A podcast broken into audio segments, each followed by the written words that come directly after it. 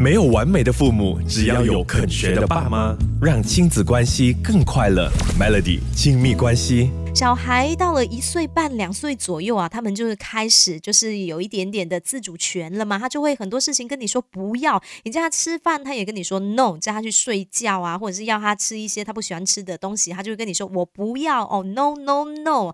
面对这样的一个情况，家长要如何来应对哦？首先，你可以先想一想，反思一下你自己有没有以身作则哦，想一下你在日常活动啊，就是日常生活中，你会不会经常也会呃跟家人很任性的说。不要，比如说你的太太可能叫你去洗澡啦，然后你就是呃也没有多加解释啦，也没有理由，就很任性的说不要。你要知道小朋友看在眼里哦，小孩他们是模仿能力很强的，有样学样的。他看到你怎么回应其他家人，他可能就会学上来哦。再来像是我们带孩子出门的时候啦，经常会跟他们说，哎，不要跑啦，不要跳啦，不要这么大声啦。当孩子讲不听的时候啊，我们也会越来越生气，越喊越大声哦。这到最后就会。会进入一个恶性循环嘛？如果遇到这样的一个情况的话，一定要记得先处理好自己的情绪，冷静下来，再继续尝试跟孩子沟通，那孩子才比较愿意听进去啦。没有完美的父母，只要有肯学的爸妈，让亲子关系更快乐。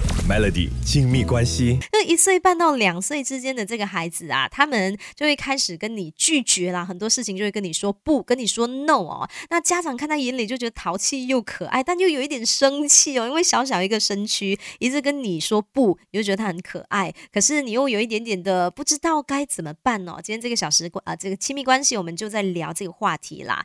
当小孩跟你说不要的时候，你可以尝试用不一样的这个话语来回应他。小孩在外乱跑，通常我们就是会很大声的喊不要跑，不要跳，不要什么什么的，对不对？那如果我们可以尝试转换一下那个话语，你可以跟孩子说。你可以跑，但是你要想一下，诶，你跑的话有可能会跌倒，那跌倒的话可能就会撞到东西，可能会痛，可能会流血。那爸爸妈妈如果看到你痛的话，我们也会难过。不如我们坐下来讨论一下，看有没有其他的事情可以做，用这样子的一个呃讲话方式来取代你大声的喊他，然后跟他说不要跑这样子，先表达一下为什么你有这样的要求，也要让他知道，诶，他现在做这个事情会带来什么后果，然后并告诉孩子说，诶，你希望他怎么做。如果孩子不愿意听的话，你可以呃尝试聆听一下他的想法，然后再一起讨论，看有其他的这个方案哦。让孩子听话的同时，也不要扼杀孩子独立思考的这个机会。你可以听一听他怎么说，然后再来想一想，哎，现在不要让他跑，我们还可以有其他什么事情可以做。没有完美的父母，只要有肯学的爸妈，让亲子关系更快乐。Melody 亲密关系。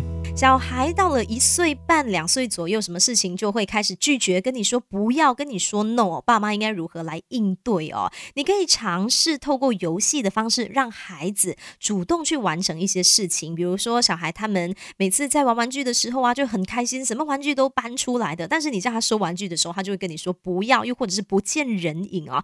像是这样的一个情况，可以试试看跟孩子进行比赛，比赛的游戏啦，就是看谁先把这个玩具给收拾。好，那谁就获胜。当孩子他可以完成指令的时候呢，也不要吝啬给孩子夸奖。